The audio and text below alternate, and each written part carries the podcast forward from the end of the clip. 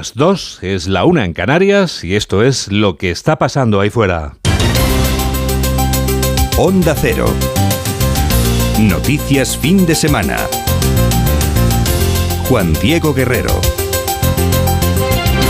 Buenas tardes a todo el mundo. Sánchez y Feijóo preparan el cara a cara de A3 Media a su manera. Cada uno a su manera. El presidente del gobierno en Moncloa, refrigerado y rodeado de asesores y guionistas. El líder de la oposición en un pueblo zamorano de mil habitantes en el que tienen más de 30 grados de temperatura. El único cara a cara de la campaña, el que se celebrará este lunes aquí en A3 Media, marca el ritmo de la campaña electoral oficial. El presidente del gobierno se toma el sábado libre y lo sustituye dando la cara, concediendo una cara amable del socialismo como protagonista, la ministra Margarita Robles, que se afana en intentar hacernos creer que el PP y Vox son lo mismo. Ignacio Jarillo, buenas tardes. Buenas tardes, sí, con estas temperaturas la campaña electoral del PSOE se presenta en formato reducido aquí en Madrid y casi a la hora del desayuno de un sábado y bajo los árboles, la número 4 por Madrid, Margarita Robles, defendía la gestión del gobierno de Sánchez frente al líder del PP, que a su juicio no puede comparar la imagen internacional que tiene el presidente. Con un presidente que cuando va al extranjero es reconocido, se le abren las puertas de la Casa Blanca, de la Unión Europea. El señor Fijó cuando va al extranjero va por la puerta de atrás. Robles, que ha reconocido errores en la gestión de estos cuatro años con Pedro Sánchez al frente, insistía sin embargo en el mensaje de advertencia del presidente sobre la derecha tenebrosa que llegará al gobierno. Ha dicho si el PP gana las elecciones por pactar con Vox. Por eso pide a Núñez Fijó que sea sincero y valiente y no cuente con la formación de Santiago Abascal para su gobierno. El líder de la oposición sigue defendiendo las ventajas de un presidente del rural en el gobierno. Alberto Núñez Feijóo ha intervenido en un acto que ha llamado la atención del millar de habitantes de Corrales del Vino, que es el pueblo en que se ha celebrado ese acto. Ismael Terriza. Pues Feijóo entrega una buena porción de su campaña a la España rural, pueblos de esas pequeñas circunscripciones donde unos centenares de votos pueden decantar un escaño hacia el lado del PP, el candidato popular que además se siente arropado por el vecindario y así lo pone de manifiesto en contraste con la apocada ruta de Sánchez. Sánchez ha dado la espalda a la gente y ahora se sorprende de que la gente le haya dado la espalda a él.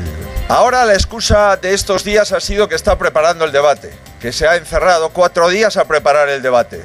Con la boca pequeña pedía seis debates. Si necesita cuatro días para preparar cada debate, necesitaría dos campañas electorales. Para el cara a cara restan dos días, dice Fijó que llegará al debate en A3 Media con las opiniones recogidas y demandas de los pueblos recorridos en los últimos meses. Hoy, en el municipio zamorano de Corrales del Vino, apenas mil habitantes, 12.000 personas esperan mañana en la Plaza de Toros de Pontevedra, entre ellos a Mariano Rajoy. Yolanda Díaz visita este sábado Valencia. La candidata del partido de color de rosa visita el teatro en el que empezó todo, donde por primera vez ya dejó claro que se moría de ganas de ser candidata en unas generales. Aranzazu Martín. Aquí empezó, sí, en esta su tercera aventura política. Y aquí ha venido Yolanda para hablar, en primer lugar, de financiación autonómica. Está infrafinanciada la comunidad autónoma valenciana, les ha dicho a los valencianos, y se ha comprometido a arreglarla definitivamente en el año 24. Ha avanzado además ya algunos de los eh, mensajes que viene repitiendo en campaña, la necesidad de subir el salario mínimo interprofesional, la necesidad de reducir la jornada laboral o de controlar a las, eléctricas. Está siendo un acto largo que ha empezado con bastante retraso. Otra vez el tren le ha jugado una mala pasada a Yolanda, el retraso del tren. Un acto básicamente montado por Compromís. Compromís Sumar, sumar recordemos, es el nombre de la papeleta. El valenciano ha sido el idioma eh, del acto, incluso en la intervención de Íñigo Errejón, también él ha acompañado a Yolanda y Yolanda incluso se ha permitido hablar un poquito en catalán, bastante en, eh, en, gallego, en su idioma natal, y también en castellano. La escuchamos que está todavía en directo. A las mujeres libres para que vayan a votar. El 23 de julio vamos a llenar de votos las urnas de sumar para las mujeres libres de este país. Ese es el sonido en directo desde Valencia, donde está Yolanda Díaz. Santiago Abascal no cambia y en cuanto a los horarios de sus mítines, tampoco. Los celebra cuando cae el sol para no pasar calor. El portavoz parlamentario de Vox es quien toma el relevo del líder del partido este sábado y Diana Rodríguez tiene los detalles. Sí, Espinosa de los Monteros se ha desplazado hasta Logroño para decir que los españoles tienen dos opciones, una alternativa al modelo de ruina y miseria que nos ha traído Sánchez o la continuidad. Las encuestas dan una importante bajada a Vox que directamente desde el partido de Bascal no se creen y atribuyen a una herramienta de manipulación y de nuevo en el foco los medios de comunicación. Las encuestas ya son un arma político más, un arma arrojadiza, como lo son lamentablemente algunos medios de comunicación que ya se emplean en atacar a la opción que no les gusta. Como a casi ningún medio de comunicación le gusta a Vox, pues casi ninguna de las encuestas es especialmente favorable a Vox. Y esta noche será el turno de Santiago Bascal en Zaragoza, plaza clave teniendo en cuenta que el gobierno de Aragón todavía está por cerrar campaña a la que Vox se ha puesto banda sonora con una canción Latinos por Abascal que busca el voto inmigrante. Los José Escolar han puesto emoción en el segundo encierro de los Sanfermines de Pamplona. La carrera ha sido rápida y los heridos han sido cuatro. Alberto Marugán. Sí, cuatro solicitudes de traslado, sobre todo por contusiones y una persona por herida de asta. Finaliza este segundo encierro en los Sanfermines 2023 con un transcurso rápido de 2 minutos y 23 segundos. Los protagonistas de hoy han sido las reses abulenses de José Escolar, que han hecho una corrida noble con ciertos heridos. Así comunicaba el parte el gerente del Hospital Universitario de Navarra, Alfonso Martínez. El primero acaba de llegar en estos momentos al servicio de urgencias del hospital, procedente de la calle Mercaderes, con una contusión en extremidad superior. Otro paciente también herido en la calle Mercaderes, con una herida también en extremidad superior. Una procedente de la calle Estafeta, con un pisotón en toras y una persona herida en espocimina por un pisotón con un traumatismo cráneoencefálico. Estos sucesos se dan en un recorrido muy abarrotado de mozos, donde los puntos calientes habrían estado divididos entre la curva de Mercedes, Estafeta y Telefónica, aunque sin dificultades en la plaza. Mañana domingo los toros gaitanos de Cebada Gago. Los datos que podemos confirmar a esta hora sobre las nefastas consecuencias de la fallida ley del solo sí es sí hablan por sí solos. Según la agencia Europa Press, de 21 casos que ha revisado el Tribunal Supremo en el pleno monográfico de junio, el alto tribunal revocó una rebaja, confirmó 7 y mantuvo 13 condenas. Entre los casos en los que confirmó rebajar la condena, destaca la de un individuo condenado a tres años por tentativa de agresión sexual que le fue rebajada a dos años porque la nueva ley le era favorable. Dentro de unos minutos les contamos más detalles, pero antes... Antes les contamos si hoy hace más calor que ayer, pero menos que mañana, o si es justo al revés. Mamen Rodríguez Astre. Hoy hace menos que ayer, pero menos que mañana. La atmósfera continúa estabilizándose, el cielo recuperará poco a poco el azul en el norte, mientras el resto veremos cómo empieza a teñirse con el polvo del Sáhara. Los 40 se repiten en el Valle del Guadalquivir y llegarán al este de Andalucía y a la meseta sur. Se alcanzarán los 41 en Córdoba y en Granada y a 36 llegarán en Baleares y en el Valle del Ebro. 2 y 8, 1 y 8 en Canarias y tenemos toda la radio por delante. Síguenos en Twitter en arroba noticias FDS.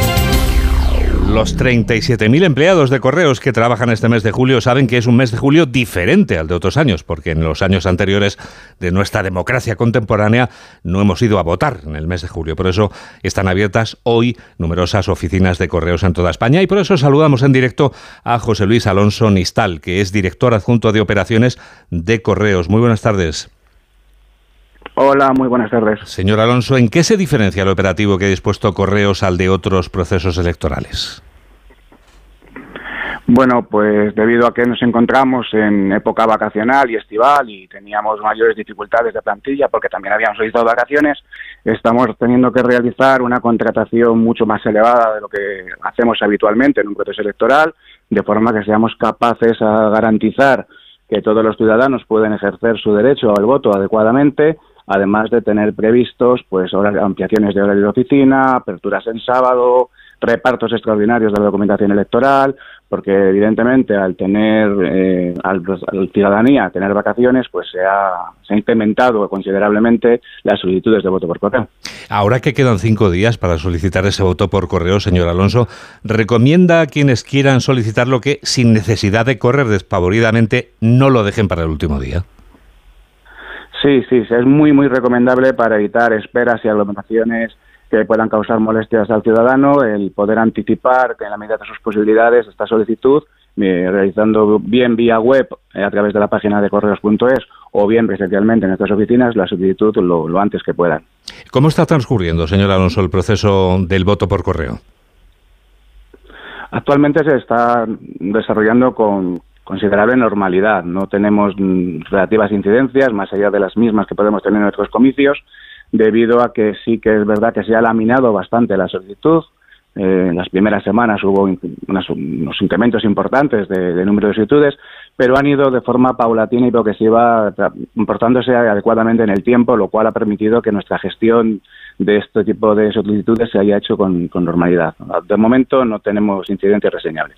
El proceso electoral español es sin duda fiable y rápido, como venimos comprobando desde hace ya muchos años. En cuanto al voto por correo, ¿podemos, señor Alonso, estar completamente tranquilos sobre su seguridad? Sí, es absolutamente garantista, fiable. Hacemos todos los procesos con absoluta eh, garantía de que no se puede vulnerar en ningún tipo de, voto, ningún tipo de transporte, ningún tipo de procedimiento. Está todo perfectamente custodiado. Se realiza con transportes específicos, eh, vamos, con toda la garantía de seguridad. El ciudadano puede estar tranquilo que tenemos un proceso de voto por correo de los mejores eh, del mundo. José Luis Alonso Nistal, director adjunto de operaciones de correos. Le agradecemos mucho que nos haya acompañado en directo en Onda Cero y le deseamos muy buenas tardes. Muy buenas tardes a vosotros y muchas gracias. Llega ya el epílogo. El epílogo que firma Julián Cabrera. Hola Julián. Hola Juan Diego, muy buenas tardes. Bueno, pues ponemos epílogo a una semana en la que sí, por fin ha arrancado oficialmente una campaña electoral en la que, aparte de los últimos conejos de la chistera en forma de propuestas, está prevaleciendo la apelación al voto útil por parte de las dos grandes formaciones, PSOE y PP, aunque en términos reales lo que se ventila es la disyuntiva entre el bloque de la derecha y el de la izquierda, al que se acaban sumando los grupos del llamado Frankenstein, ya saben, los socios de referencia de Sánchez durante toda esta legislatura. Arranque de campaña en el que se ha introducido el elemento del ataque desde las terminales de la izquierda a los medios y periodistas que realizan su labor de controlar al poder sencillamente haciéndole preguntas por incómodas que sean. Tal vez por ello no resulta casual que en el programa electoral de Yolanda Díaz se recoja controlar o apartar de su profesión a informadores que alguien en un despacho oficial estimaría que manipulan. Inquietante. Ya son las 2 y 13, ya es la 1 y 13 en Canarias. El mejor deporte se vive en Radio Estadio. Gran final de la Eurocopa Sub-21. La selección española camino del sexto título en esta categoría. Este sábado desde el Estadio Batumi de Georgia, España-Inglaterra. Final de la Eurocopa Sub-21. Y además, la octava etapa del Tour, los entrenamientos del Gran Premio de Gran Bretaña de Fórmula 1 y tenis desde Wimbledon. Este sábado a partir de las 4 de la tarde, todo el deporte en Radio Estadio. Te mereces esta radio. Onda Cero, tu radio. Y la radio naturalmente del deporte, ya que estamos hablando de Radio Estadio, vamos a seguir hablando del deporte en Onda Cero.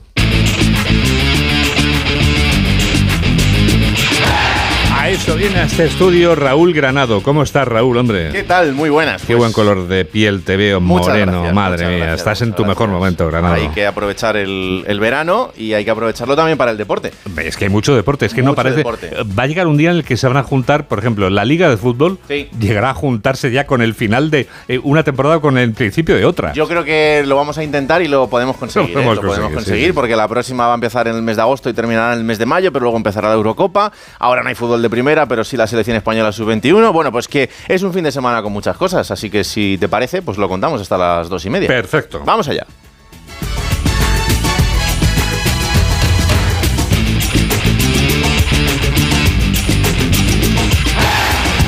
Y lo que tenemos en directo es el Tour de Francia, octava etapa, que ya está en marcha. Hola Alberto Pereiro, ¿qué tal? Buenas tardes. Pues vamos a empezar en Francia con esa octava etapa, 200 kilómetros por delante en el macizo central. en una de estas etapas en las que tienen que pasar cosas en la parte final, sobre todo porque en la parte inicial no es tanto como para que haya batalla en las primeras posiciones, donde Vingegaard sigue al frente de la clasificación. Ahora mismo vamos a estar allí. Lo que también tenemos en directo es el tenis, porque tendría que haber empezado ya el partido de Alejandro Davidovich. Pero también vuelve la lluvia a Wimbledon después de las buenas noticias de ayer tras la victoria de Carlos Alcaraz, em, al que vamos a escuchar ganando el partido es su partido de segunda ronda. Hoy tendrá que volver a jugar, pero Carlos Alcaraz ayer se deshacía del francés Müller. Bueno, ya sabes que yo siempre digo de que trato de disfrutar jugando al tenis e intento que la gente también disfrute viendo este deporte. uh, Para mí es muy especial el cariño de la gente en cualquier país. Eso es lo más importante. Un Carlos Alcaraz que, como decimos, tendrá que volver a jugar hoy. Lo que no sé muy bien es la hora, porque si el partido de Davidovich todavía no ha empezado, se retrasará también el de Carlos Alcaraz. Hasta allí nos vamos. Hola, Rafa Plaza, ¿qué tal? Muy buenas. Hola Raúl, bueno, el de Alcaraz no se va a retrasar porque juega en la central y tiene techo. Mm. El de Davidovich se ha retrasado porque ha empezado a llover. Justo cuando iban a empezar a jugar ha empezado a llover, Davidovich juega en una pista sin techo, así que vamos a ver, porque las previsiones serán ahí ahí durante el día de hoy en Londres. Davidovich que juega con Holger Rune, Alcaraz que juega con Nicolas Jarry, lo que te digo, empezará en hora, Carlos Alcaraz no va a empezar en hora, bueno, no ha empezado en hora, de hecho, Alejandro Davidovich. ¿Tu previsión para el partido de Davidovich? Bueno, lo tiene muy complicado. Al final, Rune, pues sí, sí, sí, es yo creo que uno de los eh, números uno de los favoritos para llegar lejos en Wimbledon. Lo tiene complicado Davidovich, que además nunca ha llegado tan lejos en Wimbledon, es la primera vez que está en tercera ronda, no tiene nada que perder, así que vamos a ver. Le costó a Carlos Alcaraz en el partido de ayer en el arranque, luego vimos a ese Carlos del, del primer día. Eh, no sé si otra vez el volver a jugar dos días seguidos ya le va a dar esa continuidad necesaria a Carlos. Me gusta lo que dijo, que mm, la diferencia entre los buenos y los muy buenos es que los segundos ganan cuando no juegan bien. Y es verdad, no jugó con buenas sensaciones ayer Carlos. Vamos a ver, porque sabes que se tiene que jugar dos días como consecuencia de la lluvia para reajustar las partes del cuadro de Wimbledon. Es un poquito diferente a un torneo normal en el que están acostumbrados a jugar día sí día también, porque es a cinco sets aquí. La buena noticia es que ayer fueron tres, que no fue mucho de desgaste, pero bueno, el partido iba a ser complicado, sobre todo porque Jarry tiene un buen saque, es un jugador que en hierba lo hace bien y evidentemente Carlos favorito, pero creo que le va a dar, le va a dar ruido seguro el chileno. Bueno, pues Davidovich y Alcaraz, que son las buenas noticias, en el día de ayer eliminado Carballés y eliminada Paula Badosa. Y este fue el surrealista momento de la sala de prensa. Enhorabuena por la victoria. He perdido. ¿Te perdiste algunos partidos por lesión? ¿Podrías hablarnos sobre su estado físico y nivel de confianza? Um, Para tu información, he perdido, no he ganado. ¿No ha ganado? No. Me acabo de retirar, así que me gustaría sentirme mejor. Que hay muchos partidos a la vez, Rafa, pero no sé si alguna vez habías visto esto en una sala de prensa. Sí, lo habíamos visto, la verdad, ayer con Paco en Radio Estadio anoche. A muchas veces hablamos de los deportistas y conceden pocas entrevistas o que no quieren hablar. Mm. Bueno, pues ahora creo que es, mm, hay que ser justos y decir que esto no puede pasar. Al final estás cubriendo Wimbledon, que menos que saber quién ha ganado y quién ha perdido. ¿no? Sí, es O sea, un también tenemos nuestra responsabilidad nosotros y creo que fue un momento, aparte que se lo hice dos veces, o sea, la primera y luego otra vez más. O sea, no sé, un momento bizarro 100% ayer en sala de prensa. Tierra, trágame. Bueno, eh, intento volver contigo al final para ver si ha empezado ese partido de Davidovich y nos lo cuentas. Ahora sí, vámonos hasta Francia. Octava etapa del Tour de Francia. Hola Alberto Pereiro, ¿qué tal? Buenas tardes. ¿Qué tal, Raúl? Saludos y muy buenas tardes. 122 kilómetros, casi 123. Para el final de la octava etapa del Tour de Francia, con una escapada ya formada. Te voy a hacer un chema del olmo, que sé que te gusta. Con el francés de la Place, el eh, belga de Klerk y el francés Turgis del Arkea, del Total Energies y del Sudal Quick Step, que han podido formar escapada después de varios intentos. Una grande, una pequeña, algún que solitario y al final.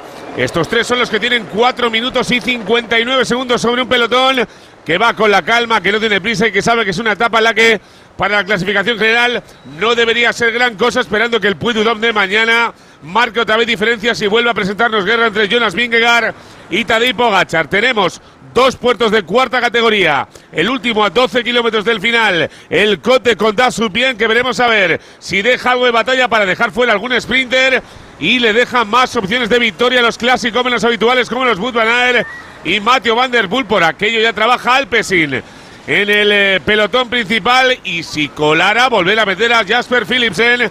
Tres victorias de etapa en lo que va de Tour.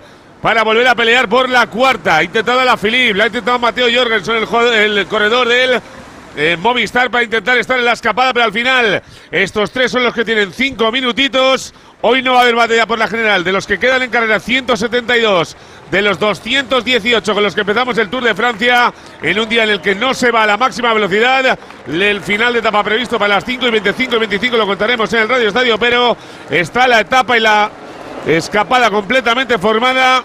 El pelotón que pelea para que no se les vayan demasiado lejos y ver si al final se puede recortar, pero dos franceses y un belga sin españoles, Raúl, en esta octava etapa de media montaña tirando añela para clasicómenos y por qué no sprinters en el Tour de Francia.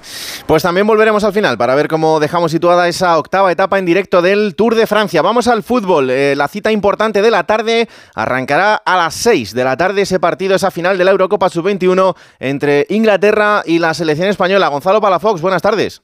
¿Qué tal, Raúl? Buenas tardes. Sí, en menos de cuatro horas, a partir de las seis de la tarde, con Radio Estadio en directo, la Sub-21, que va a buscar su sexto europeo de la historia. Lo vamos a intentar lograr en el Batumi Arena, en Georgia, ante Inglaterra. Esta Sub-21 de Santidenia, que busca el sexto europeo, pero también hay que recordarlo, que la generación del 2000 quiere también la triple corona, es decir, sumarles al europeo el sub-17 que ya logramos en 2017 ante Inglaterra y el sub-19 y todo de la mano de Santidenia, el técnico albaceteño ya tiene un once titularísimo, pero a ello hay que sumarle que también esta rojita tiene un buen banquillo con hombres, por ejemplo, como Aymar Oroz, el centrocampista de Osasuna, Rodrigo Riquelme, Rorro, el jugador del Atlético Madrid que ha estado esta temporada sido en el Girona, o bueno, la gran estrella, que es verdad que de momento no ha brillado, no ha marcado, pero yo le espero de verdad para la final,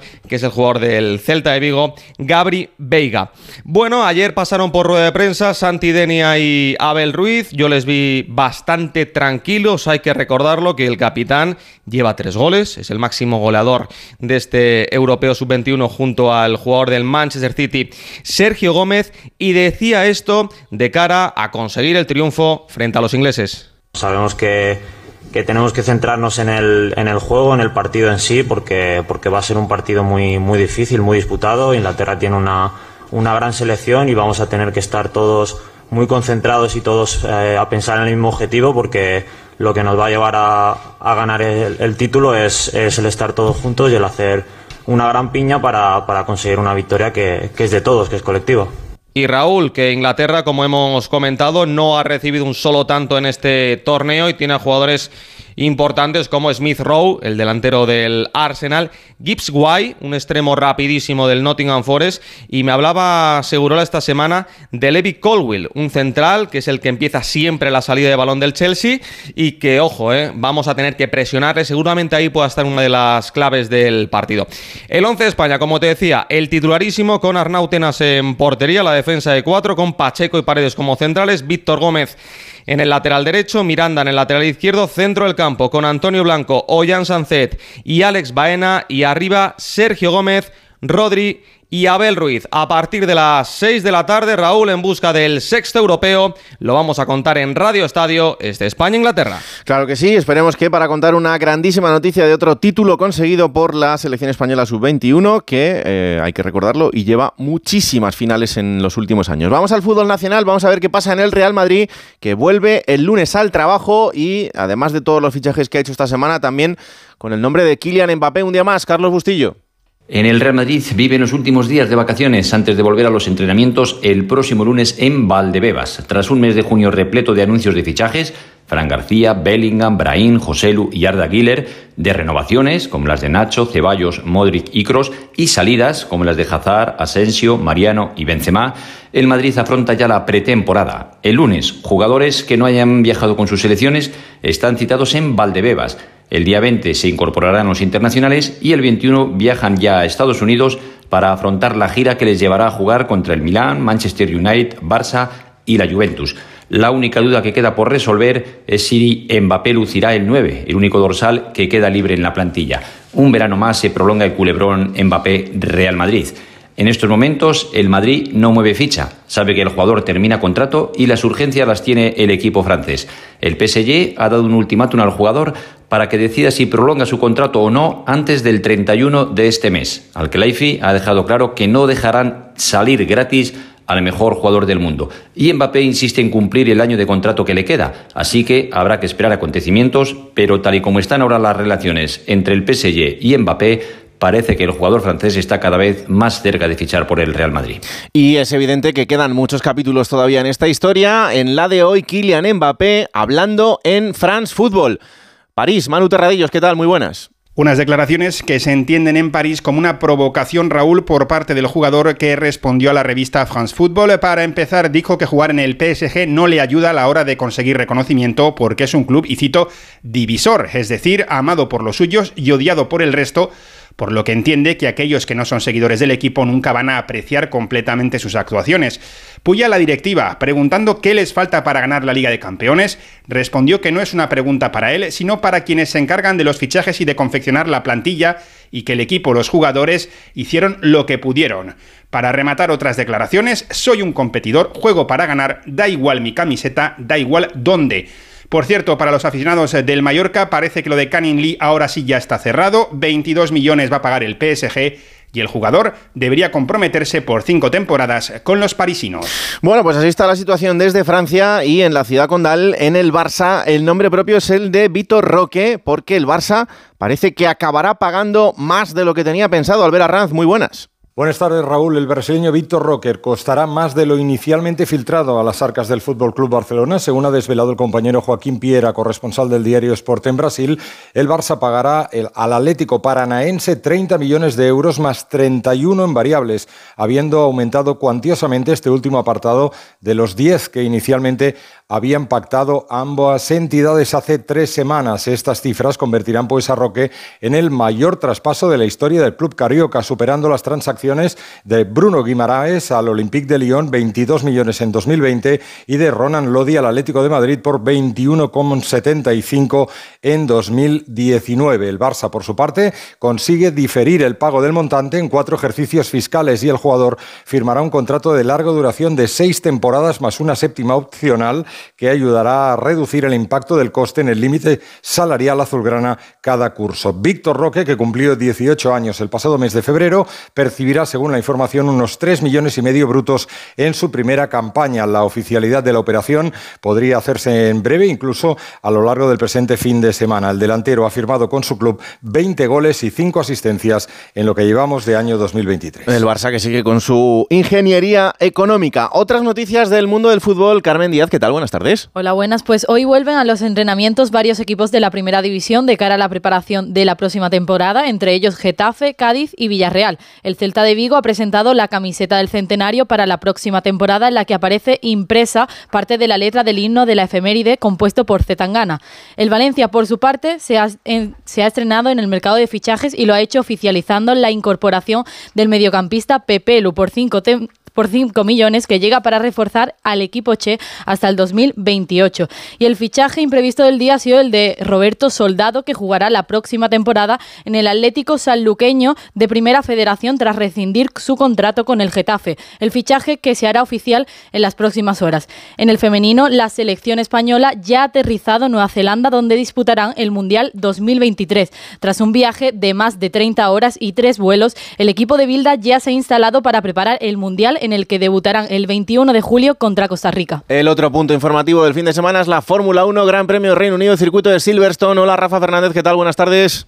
Hola, ¿qué tal Raúl? Sí, Stop Inventing, las dos palabras con las que Carlos Sainz certificó el año pasado su única y primera victoria en la Fórmula 1, esperemos que la primera de muchas para el piloto madrileño con el Ferrari número 55 en este circuito de Silverstone, donde no ha llegado todavía el cambio climático y donde esta mañana hemos visto como la lluvia volvía a aparecer tanto en la F3, en la F2 como en la última tanda de entrenamientos libres de la Fórmula 1, donde el más rápido ha sido Charles Leclerc, que además se ha llevado un susto con un trompo sin consecuencias. Fernando Alonso ha marcado el tercer mejor crono, Carlos Sainz el sexto y Max Verstappen, el hombre que domina con mano de hierro el Mundial, ha sido octavo, aunque eso hay que decirlo con neumáticos medios porque el resto ha utilizado los neumáticos blandos. A partir de las 4 vamos a vivir esa calificación con esa incertidumbre que esperemos que sea buena tanto para Fernando Alonso como para Carlos Sainz, lo contaremos en Radio Estadio. Más noticias polideportivas, Juan Ralucas, muy buenas. Muy buenas, Raúl. Pues en noticias de polideportivo estamos de enhorabuena porque dos españoles se coronan campeones del mundo en piragüismo. Diego Domínguez y Joan Moreno se cuelgan la medalla de oro en la modalidad C2 de 500 metros sub-23. Es la segunda embarcación española en subir a lo más alto del podio.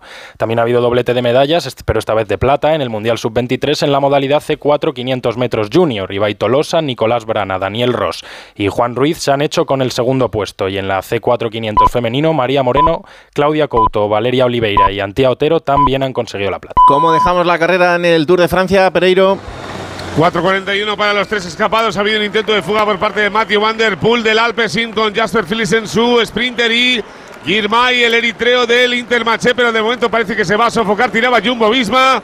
Estamos ahora mismo a 113 kilómetros para el final. Queda Dos puertos de montaña todavía, la escapada cinco minutitos, se acaba y se sofoca ese intento de Matthew Van Der Poel. Tranquilidad la octava etapa del Tour, Raúl. Todo preparado en el All England Tennis Club, deja de llover para que arranque el partido de Davidovich. Desde las 4 lo contamos en Radio Estadio. Muchas gracias, Raúl. Un abrazo. Son y media, seguimos contando lo que está pasando ahí fuera. Onda Cero. Noticias fin de semana. Juan Diego Guerrero. Lo esencial de este sábado es lo que sintetiza en un minuto Laura Gil. Lo esencial pasa por este primer fin de semana de campaña para las generales con el candidato socialista Pedro Sánchez que aparca los mítines para preparar el cara a cara ante Feijó el lunes aquí en A3 Media y su rival Feijó que sigue en campaña pidiendo el voto hoy en Corrales del Vino. Zamora convencido, eso ha dicho, de que Sánchez está preparando para el debate una lista no de propuestas sino de insultos. La ministra Margarita Robles le ha pedido a Feijó que no engañe y se quite la careta por sus pactos con Vox. Desde ese partido, Espinosa de los Monteros ve las encuestas como un ariete de los medios de comunicación contra ellos. En Valencia, la candidata de Sumar, Yolanda Díaz, proclama que hay ánimos de remontada. La coalición con compromiso, Braya, es el revulsivo de un cambio que ya está en marcha. Fuera de la campaña contamos la trágica muerte de un conductor de 42 años en la M50 de Madrid tras colisionar su coche contra un vehículo que circulaba en sentido contrario. La mujer y un hijo menor de la víctima han sido atendidos de heridas graves. En Pamplona, segundo encierro de San Fermín, con riesgo y emoción en la carrera de 2 minutos y 20 segundos de los de José Escobar este sábado con cuatro corredores trasladados al hospital por contusiones y heridas leves. Y en Ucrania, fecha marcada en rojo este 8 de julio al cumplirse 500 días de la invasión rusa, negando Kiev que vaya a usar las bombas de racimo enviadas por Estados Unidos en, en entornos urbanos para callar así la crítica internacional. 2 y 32, 1 y 32 en Canarias y tenemos toda la radio por delante. Síguenos en Facebook en Noticias Fin de Semana Onda Cero. Pedro Sánchez y Alberto Núñez Feijóo preparan el cara a cara de A3 Media a su manera, cada uno de forma distinta. El presidente del gobierno en Moncloa, refrigerado y rodeado de asesores y guionistas durante todo el día. El líder de la oposición por la tarde sí va a preparar algo con sus asesores, pero pasa toda la mañana en un pueblo zamorano de mil habitantes en el que tienen más de 30 grados de temperatura.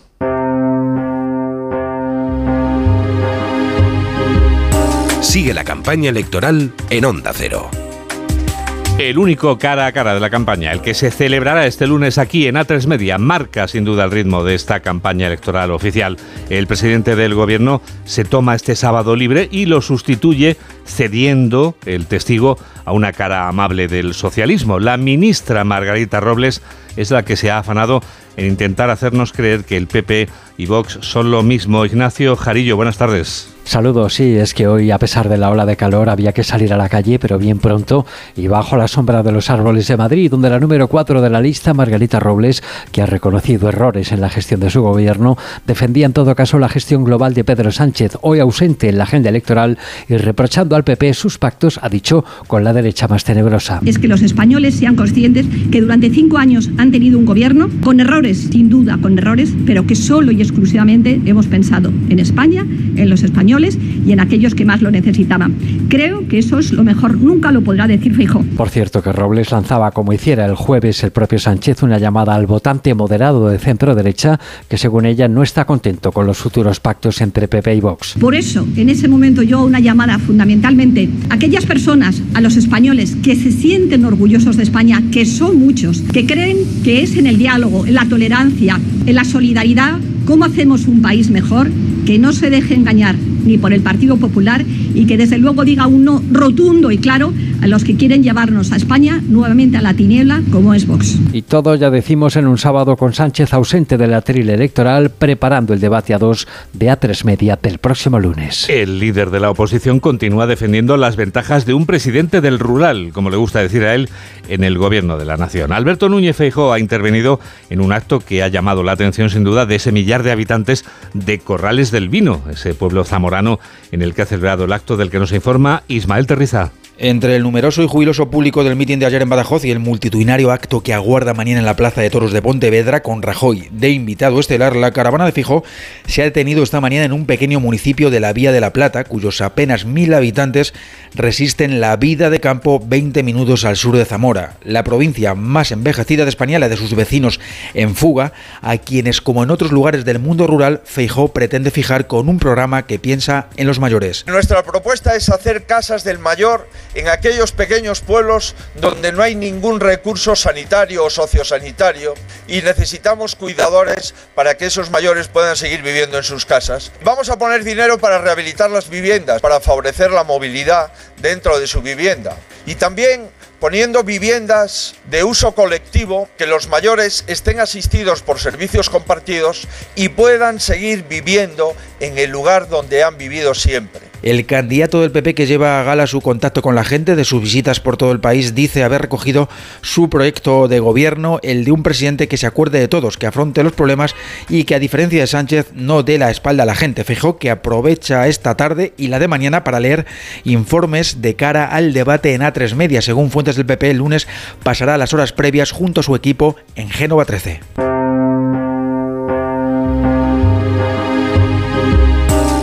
Yolanda Díaz visita este sábado la ciudad de Valencia. La candidata del partido de color de rosa está precisamente y hoy habla en el teatro en el que empezó todo, ese sitio donde por primera vez ya dejó claro que estaba muriéndose de ganas de ser candidata en unas generales. Sigue la campaña de Yolanda Díaz, nuestra compañera Arancha Martín.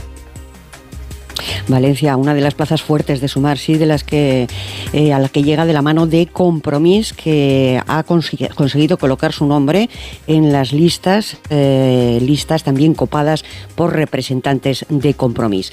Aquí ha unido Yolanda y aquí ha venido a reclamar la primera reivindicación de Compromís, la reforma de la financiación autonómica. Estáis infravalorados, les ha dicho a los valencianos, y de esa financiación dependen los servicios públicos percibís por habitante 178 euros menos que la media del conjunto del país.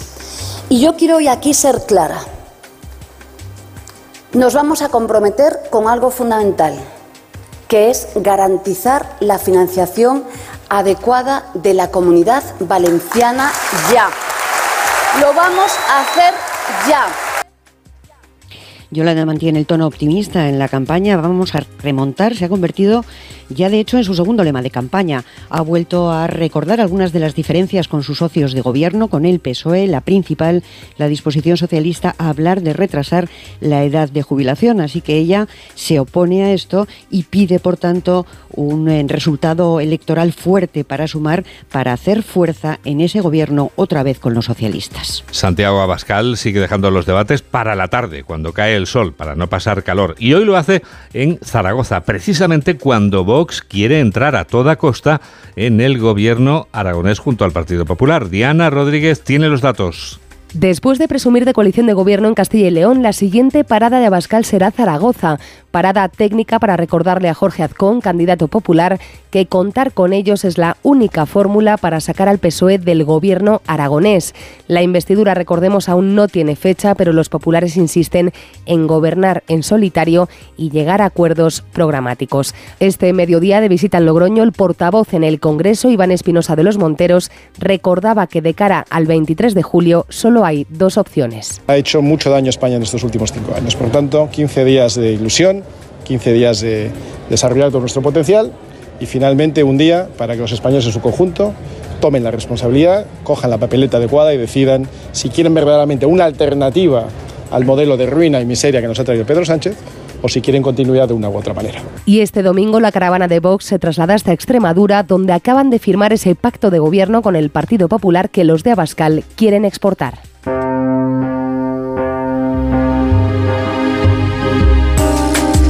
Plena campaña electoral conocemos los datos que podemos ya confirmar a esta hora sobre las nefastas consecuencias de la fallida ley del solo sí es sí y que hablan por sí solos. Según la agencia Europa Press, de 21 casos que ha revisado el Tribunal Supremo en su pleno monográfico de junio, el alto tribunal revocó una rebaja, confirmó 7 y mantuvo 13 condenas. Vamos a repasar algunos ejemplos con Alberto Marugán.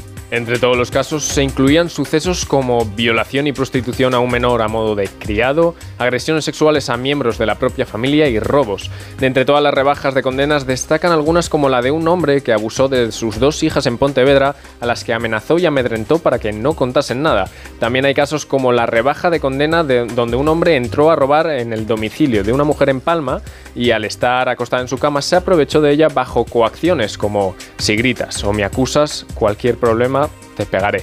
Y si haces cualquier ruido, te desearé la muerte. Sin embargo, todas ellas tienen un denominador común, la rebaja o revocación. Tenemos ahora también que escuchar la voz de José Luis Alonso Nistal, director adjunto de Operaciones de Correos, que hace unos minutos ha garantizado aquí, en Noticias Fin de Semana de Onda Cero, que este proceso electoral es completamente seguro. Hacemos todos los procesos con absoluta eh, garantía de que no se puede vulnerar ningún tipo de, de voto, ningún tipo de transporte, ningún tipo de procedimiento. Está todo perfectamente custodiado, se realiza con transportes específicos, eh, vamos, con toda la garantía de seguridad. 3 menos 19, 2 menos 19 en Canarias.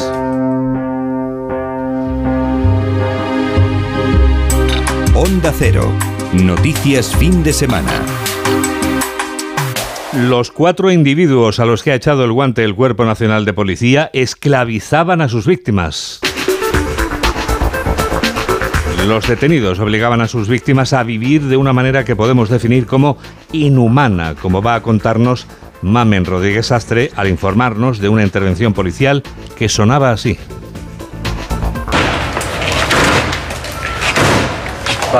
¡Policía! Sonido celestial esta entrada de la policía para dos mujeres esclavas sexuales de una organización criminal. Cristina Morales, portavoz. La organización captaba a mujeres a través de familiares directos y también de anuncios en páginas web que ofertaban servicios sexuales. A cambio les ofrecían grandes cantidades de dinero, pocas horas de trabajo, elección de clientes y total libertad de movimientos y horarios. La realidad era otra. Las víctimas trabajaban 24 horas los 7 días de la semana. Tenían que dormir con ropa sensual y estar maquilladas. No podían rechazar ningún servicio sexual y si el cliente no quedaba satisfecho tenían que realizar otro servicio sin tener que recibir ningún ingreso. Si se negaban eran amenazadas, intimidadas, humilladas, encerradas y obligadas a consumir estupefacientes. Recuerda que puedes denunciar estas situaciones en trata@policia.es. Un individuo armado y peligroso decidía una madrugada como la que hemos dejado atrás hace unas horas invadir Ucrania y ya han pasado 500 días.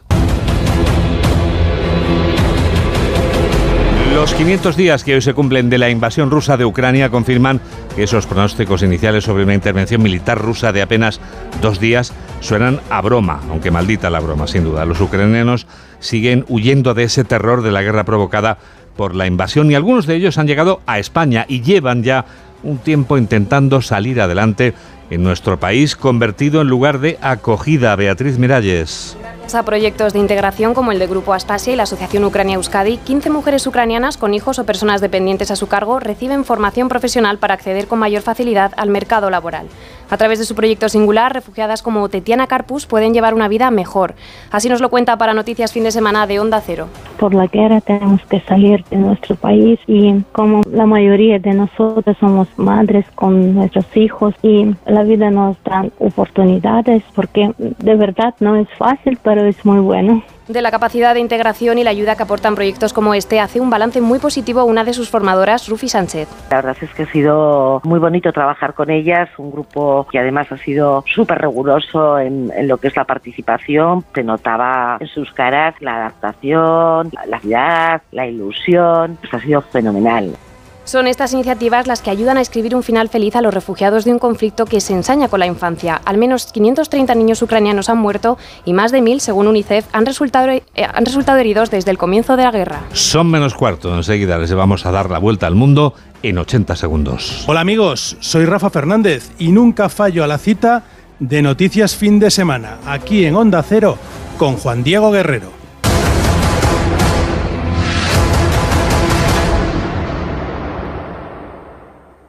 Líder y lo más visto de la noche del sábado. El ganador o ganadora. Descubre la mejor voz kids del país. ¡Qué momento! ¡Wow, qué difícil! Todo está listo para la gran final. ¡Vamos! La voz kids, gran final. Esta noche a las 10 en Antena 3. La tele abierta. Es que si pasa algo, tardamos dos horas en llegar hasta aquí. Tranquilo, porque nosotros respondemos en menos de 20 segundos. Así, si alguien intenta entrar a robar o a ocupar tu casa, nos enteramos antes y facilitamos las imágenes a la policía para que puedan actuar cuanto antes. Aunque la casa esté vacía, nosotros estamos siempre protegiéndola. Este verano protege tu hogar frente a robos y ocupaciones con la alarma de Securitas Direct. Llama ahora al 900-272-272. No te pierdas ni un detalle de la boda del año. Conexiones desde todos los puntos de interés y la información más exclusiva contada por los mejores colaboradores. Beatriz Cortázar, Paloma García Pelayo, María Escoté y muchos más. Y ahora son soles. Especial La boda de Tamara. Esta tarde en Antena 3. La tele abierta. Síguenos en Twitter en arroba noticias FDS. Es el momento del Foreign Affairs.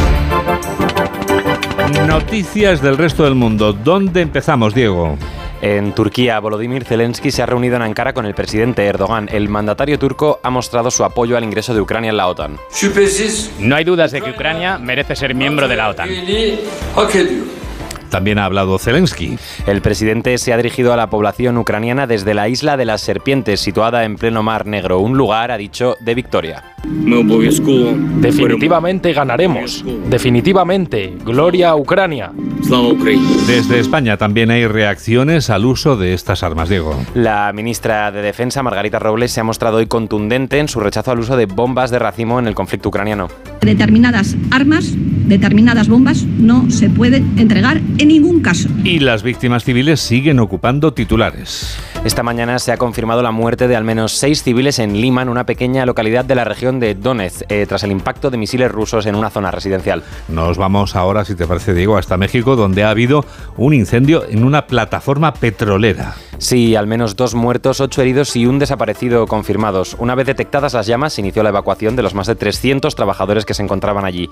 Se desconoce todavía la causa del incendio. Y hay es un día de conmemoraciones, Carla, hoy también en el continente asiático. En Japón, varias personas conmemoran hoy el primer aniversario del asesinato del antiguo primer ministro Shinzo Abe. Lo hicieron por la espalda, lo hirieron realmente por la espalda. El antiguo mandatario de Japón se disponía a tomar el podio durante un acto de campaña política cuando fue disparado por la espalda por Tetsuya Yamagami, un antiguo integrante de la Fuerza Naval del país. Su sucesor en el cargo, Fumio Kishida, condenó lo sucedido al tener lugar en plena campaña. No podemos aceptar que este acto de violencia tuviese lugar durante una elección. En términos más firmes, condeno este acto.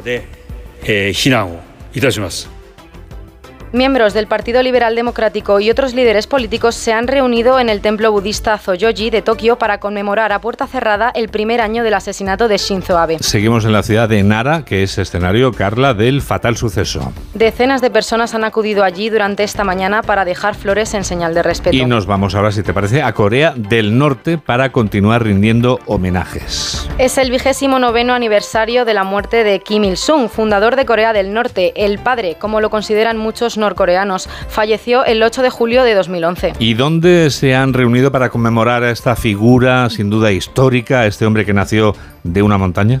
El gran monumento de la colina Mansu en Pyongyang es el punto escogido entre las más de 34.000 estatuas que Corea del Norte dedica al denominado presidente eterno en todo el país.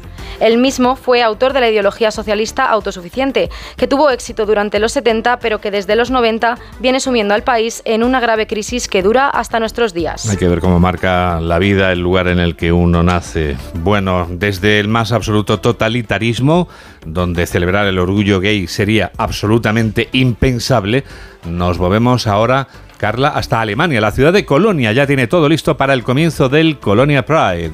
Así es, el Orgullo Gay de Colonia, también conocido como el Christopher Street Day, arranca mañana con un programa de eventos políticos, culturales y festivos para celebrar todo lo relacionado con el colectivo LGTBI. Colonia es considerada la ciudad gay de Alemania. Así es, la manifestación LGTBI de Colonia es la más grande después de la de Berlín. Durará dos semanas, aunque las cosas se calentarán más durante el último fin de semana del evento. Esperemos que no se calienten demasiado. Colonia también está sufriendo los efectos de las altas temperaturas. En efecto, de hecho, en el Boulevard del Rin se están colgando bolsas de agua de los árboles para combatir el calor. Según los meteorólogos, el festivo coincidirá con un récord en temperaturas. Ha sido un resumen de Carla Casamayor con ese imbatible Christopher Street Day, ¿cómo lo has dicho?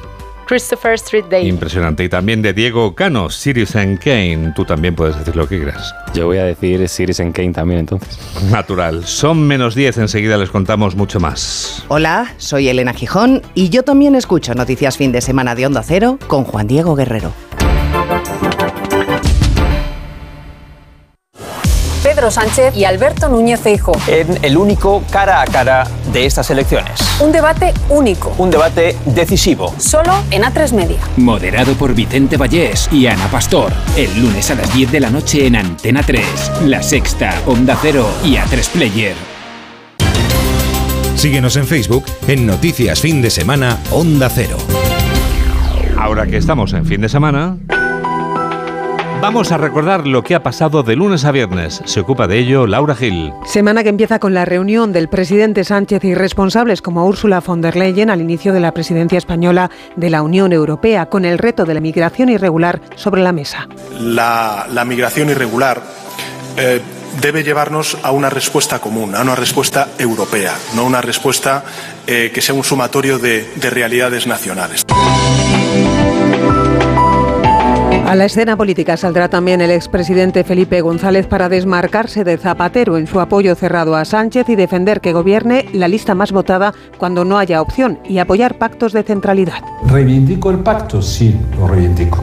Y no el pacto con los iguales, entre otras cosas porque no los encuentro. A veces aparecen como iguales los que forman parte de una especie de bloque, pero son los menos iguales entre los desiguales que conozco. Se batió un nuevo récord de ocupación con casi 21 millones de afiliados a la Seguridad Social en junio, pese a generarse la menor cifra de nuevos empleos desde 2015. Pero hay calidad en el empleo, dice la ministra Yolanda Díaz en Televisión Española. Y estamos mejorando la calidad en el empleo. Por lo tanto, si me permiten, eh, los diseños que hemos hecho desde la reforma laboral con la subida del salario mínimo están siendo un indicador de que las políticas públicas están funcionando por el bien del país. En Girona, la princesa Leonor preside orgullosa los premios de la Fundación con su nombre y comparte su entusiasmo ante el inicio inminente de su formación militar. Es un momento importante en mi vida y me siento con muchas ganas y convencida de seguir aprendiendo y entregando mi mejor ánimo en fortalecer los valores con los que he crecido. Puigdemont sufre el revés de la justicia europea que le retira la inmunidad y será noticia también el fin de las mascarillas en farmacias y centros sanitarios. Miñones, ministro de Sanidad. Más de tres años después podemos decir, sin bajar la guardia, adiós a una pandemia que ha marcado nuestras vidas en estos años. Desde luego salimos mucho más fuertes de esta crisis sanitaria para afrontar los, los retos de futuro. Adiós al último vestigio de la pandemia y hola a una nueva campaña electoral, la del 23 de julio, que arranca definitivamente el viernes para pasar de pantalla y ponernos todos en modo elecciones.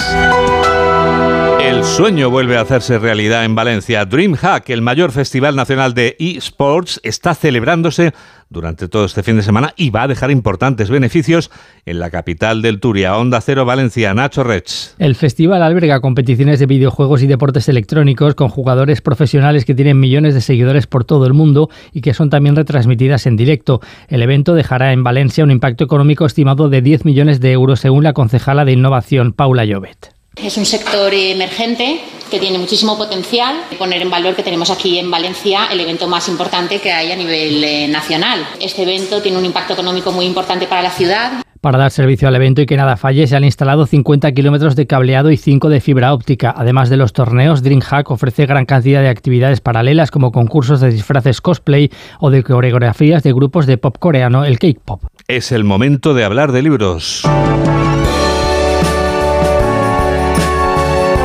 Hablamos de libros con Paco Paniagua. Gladiadoras es la nueva novela de Juan Tranche y nos lleva a la Roma antigua. Además de estar llena de historias, intriga, acción y amor, aborda por primera vez el tema de las mujeres gladiadoras, apenas tratadas en la literatura, y las hubo. Bueno, al final es verdad que tenemos que entender que las mujeres gladiadoras fueron muy escasas, pero dentro de esa escasez no quiere decir eso no quiere decir que no existieran. Y como tú muy bien has dicho, había un combate que es el combate más famoso de gladiadoras, que es el combate que protagonizaron Aquiles y Amazonas. Ese es el combate que a mí me inspira a escribir sobre ellas. Gladiadoras de Juan Tranche, Editorial Planeta. El doctor Ricardo Cubero tiene en librerías un libro llamado El órgano transparente. En él aborda la inteligencia del sistema inmunitario. Cuenta el doctor cómo la pandemia nos educó a la fuerza sobre virus, vacunas, anticuerpos, pero son muchas las preguntas sin resolver y también las ideas falsas que tenemos sobre nuestro sistema inmunitario. Partes de, de un conocimiento cero, porque para eso es, para la gente que tiene conocimiento cero, y con un poquito de esfuerzo llegas a entender mucho. Y eso es una cosa muy gratificante. Yo lo he escrito más con la intención de que la gente sepa mejorar o manejar o no sé qué, o deshacer mitos, sencillamente que la gente diga, ostras, qué chulo, ¿no? Qué, qué, qué, bonito es entender esto. El órgano transparente del doctor Ricardo Cubero, editorial Larús. 83 segundos es el título de un interesante libro escrito por César González Antón. El protagonista es un tipo solitario, Víctor Piñol, redactor de informativos de un canal de televisión cuya vida cambia el día de su 35 cumpleaños, cuando descubre un don puede saltar hacia atrás en el tiempo, pero todo tiene un precio a pagar, 83 segundos de dolor. Y lo que buscaba es que este saltador en el tiempo no tuviera una gran misión épica de salvar al mundo y matar a Hitler, sino de qué haríamos si nos pasara cualquiera de nosotros. ¿no? Entonces lo primero que hace es apuntarse la quiniela para formarse de pasta y lo segundo que hace es intentar recuperar un amor perdido, ¿no? que en el fondo son los instintos básicos que seguramente haríamos cualquiera. ¿no? A partir de allí, su moral y su vida y, sus, y las cosas que le van pasando le meten en una movida trepidante, en una historia, en una aventura emocional en una novela que tiene un punto romántico, un punto de acción, pero los primeros instintos son como los básicos de cualquiera. 83 segundos, una novela del periodista y compañero de ese grupo, César González Antón. Mamen Rodríguez Astre es quien produce y Jorge Zamorano es quien realiza este programa de noticias aquí en Onda Cero, en la radio. Noticias fin de semana. Juan Diego Guerrero. ¿Cómo pasa el tiempo? Nos despedimos ya con una de las canciones que suena ahora en uno de los anuncios que vemos, escuchamos u olemos, como es este el caso. Las marcas comerciales saben que la voz consigue evocarnos emociones porque la voz es eterna. La voz, es decir, Frank Sinatra, supo resumir la historia de su vida en una canción que es conmovedora. A mí, por ejemplo, esta canción siempre me hace llorar de emoción a mi manera.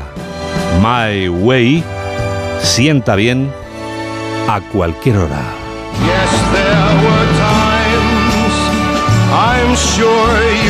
En cualquier lugar. En cualquier celebración. Incluso en una preboda. Gracias por estar a ese lado de la radio. Radio te acompañe.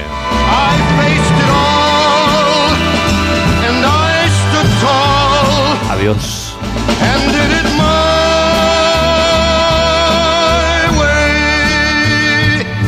I've I've laughed and cried, I've had my fill, my share of losing, and now as tears subside, I find it all so amusing to think I did all that. And may I say, not in a shy way, oh no, oh no, not me. I did it my way. For what is a man? What has he got? If not himself,